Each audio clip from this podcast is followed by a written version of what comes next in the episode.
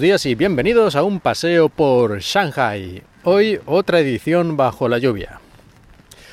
Y es que, como ya sabéis, el clima de Shanghai, sobre todo en estas épocas de invierno, es día nublado, día de lluvia, día nublado, día de lluvia, día nublado, día de lluvia, día de lluvia, día nublado, día nublado, día nublado, día de lluvia, un poquito de sol, día nublado, día nublado. Bueno, creo que ya captáis la idea. En fin, ya llevamos, no sé, no lo he mirado exactamente, pero yo diría que 15 días por lo menos casi, casi sin ver el sol. A lo mejor algún día ahí, media mañana ha salido un poco el sol y bueno, y eso es todo. Pero bueno, es lo que hay. Podría haber cosas peores. A lo que vamos. Sigo, sigo con la saga de episodios relacionados con el, con el niño que he tenido, con mi hijo, con tener un hijo en China, así en general. Y hoy voy a hablar de el nombre. Ponerle el nombre a un niño cuando vas a tener un hijo siempre es un problema, creo yo. Bueno, siempre no. Habrá gente que esto lo tiene ya decidido desde hace muchos años eh, o de antemano o tiene algún sistema familiar que le pone el nombre del bisabuelo siempre, yo qué sé. O le pone el nombre del padre, ¿no? que yo creo que es la peor solución. Bueno, el padre si es eh, un hijo o de la madre si fuera una hija, ¿no? Bueno, no sé, poner el mismo nombre que el progenitor, en todo caso, a mí siempre me ha parecido que es un problema bastante absurdo que uno se crea. Pero en fin, en todo caso, la mayoría de la gente yo creo que siempre está un tiempo pensando qué nombre le va a poner a su futuro hijo o hija y viendo todas las posibilidades y no sé, buscando incluso en libros o en obras de, ficción, tal vez personajes, nombres más originales, en fin, cada uno lo hace como quiere o como puede, y en este caso no fue una, no fue una excepción.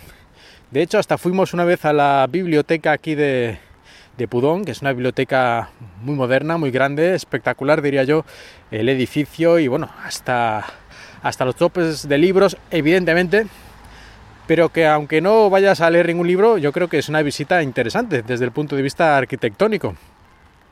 Y además la tengo a 10 minutos de casa, así que la visita era obligatoria. Y en este caso además necesaria, porque fuimos, en este caso sí, a buscar libros de nombres e incluso diccionarios, ¿no? Así como para abrir el diccionario por una página aleatoria y a partir de alguna de las palabras intentar buscar nombres, nombres en chino, porque sí. Aquí si nace un niño en China y quieres que este niño pues crezca y tal en China, lo más digamos sensato es que el niño tenga un nombre chino, pero no por motivos de integración o tal, sino que también puede ser, pero sobre todo desde un punto, desde un punto de vista, digamos, legal o práctico ya que sin un nombre chino el niño no puede acceder, o por lo menos así yo lo he, es lo que me han dicho, digamos, en todos los lugares, y parece ser que es así, sin un nombre chino no puede obtener, digamos, la nacionalidad o no puede estar apuntado a la seguridad social, es que no sé muy bien cómo traducirlo esto, pero vamos, que no, no puede ser, digamos, parte del sistema. Así que si al nacer le pones al nombre un niño extranjero, luego vas a tener grandísimos problemas en este aspecto. Por lo tanto, a no ser que, bueno, digas, no, es que estoy aquí un año, dos años, pero luego nos vamos a mi país o donde sea, por lo tanto aquí me da igual, además ir a una escuela privada, no sé. Bueno, si tienes otros planes, pues no importa tanto. Pero si tú quieres que tu hijo vaya aquí a la escuela pública normal y ese tipo de cosas, como cualquier otro niño en el país, pues tiene que ser un ciudadano chino y para eso necesita tener un nombre chino.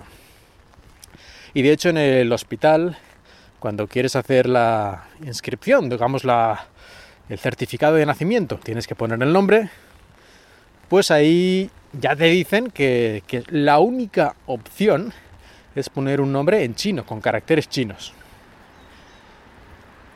esto, como muchas cosas que ocurren en China y he mencionado alguna vez, pues puede variar un poco, depende de la provincia, incluso depende del hospital y de la persona, es decir, que estas cosas, mm, yo no sé cómo está la ley escrita, pero parece que es un poco así pseudo aleatorio, porque algunas personas, según han contado, sí que han conseguido ponerle un nombre digamos en inglés o en otro idioma, es decir, con caracteres no chinos a su hijo.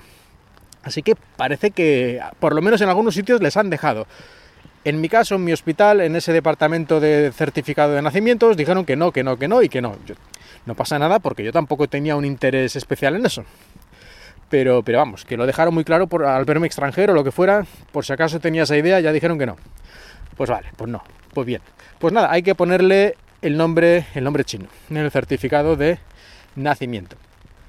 Y así ya con este nombre chino, pues luego no tienes ningún problema en obtener ya todos los demás papeleos del niño y inscribirlo en todos los lugares donde lo tengas que inscribir y todas las cosas, ya digamos como un ciudadano más, porque bueno, lógicamente mi hijo pues tendrá esta nacionalidad.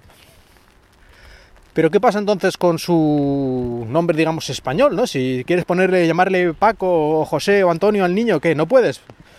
Pues, bueno, primero que tú le puedes llamar como tú quieras, porque un papel no te va a decir cómo tienes que llamar a tu hijo, eso ya creo que es evidente.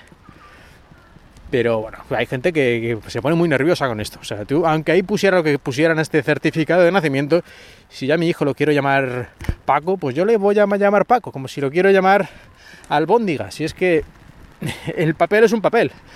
Pero bueno, pero un poco ya más en serio. Luego, cuando vas a inscribir tu hijo en el libro de familia, en mi caso, al consulado español, ahí le puedes poner el nombre que quieras, es decir, le puedes poner otro nombre totalmente distinto. Y lo único que tienes que, digamos, certificar es que lo que pone en el certificado de nacimiento, es decir, su nombre chino, y este nuevo nombre totalmente distinto, que sería, digamos, el nombre español, pues tienes que certificar que son la misma persona. Y tú, nada, es un papel que lo firmas, dice este nombre y esto son lo mismo. Punto. Y con esto ya vale. Y en tu libro de familia español, pues pone el nombre que tú quieras. Y ahí pones tu, tu, nombre español y tu primer apellido y tu segundo apellido. Porque esto también, claro, en el certificado chino, el certificado de nacimiento, con el nombre chino, pues en China solo hay un apellido, por lo tanto, solo puedes poner uno. Y en mi caso, como mi apellido lógicamente no es chino, ni sería muy normal intentar traducirlo de alguna forma fonética al chino, pues lo que hicimos fue poner el nombre, o el apellido más bien, de la madre. Así que en el nombre chino de mi hijo solo tiene un apellido y es el apellido de la madre y en el libro de familia español está con mi apellido, de primer apellido, y el segundo apellido, el apellido de la madre, que digamos es la manera más típica en España, aunque podría haber sido al revés. Pero bueno, ya que está ella sola en el nombre chino, qué menos que ponerme yo primero en la versión en español, ¿no? Por la igualdad y todo eso. Así que al final mi hijo tiene dos nombres, un nombre chino, un nombre español totalmente distinto. Bueno, totalmente. El apellido de la madre repite, pero lo demás pues distinto. Y así estamos. Esto resulta bastante chocante. Y como muchas otras cosas en China, pues el sistema no está muy pensado. Incluso aquí en Shanghai, que estamos, digamos, en uno de los lugares más cosmopolitas del país, pues no está muy pensado para los extranjeros. Y menos para estas cosas como tener hijos, que en cierta manera mmm, lo tienen aún menos en cuenta. Pero bueno, aquí estamos, lo hemos conseguido, hicimos los papeleos hubo que hacer unas legalizaciones dobles de no sé qué, de, exteriores y la oficina de no sé cuántos. Bueno, pues papeleos, ya se sabe, burocracia y luego ir al consulado y todo eso, pero bueno, pues ya lo tenemos todo, tuvimos el certificado de nacimiento, tenemos al hijo inscrito también en el libro de familia español y de momento hasta aquí hemos llegado. Y ya si hay más papeleos, cosas que hacer, ya lo contaré en algún otro episodio, pero de momento en cuanto al nombre, yo creo que ya Está bien, espero que os haya gustado el episodio y que hayáis disfrutado de este paseo por Shanghai.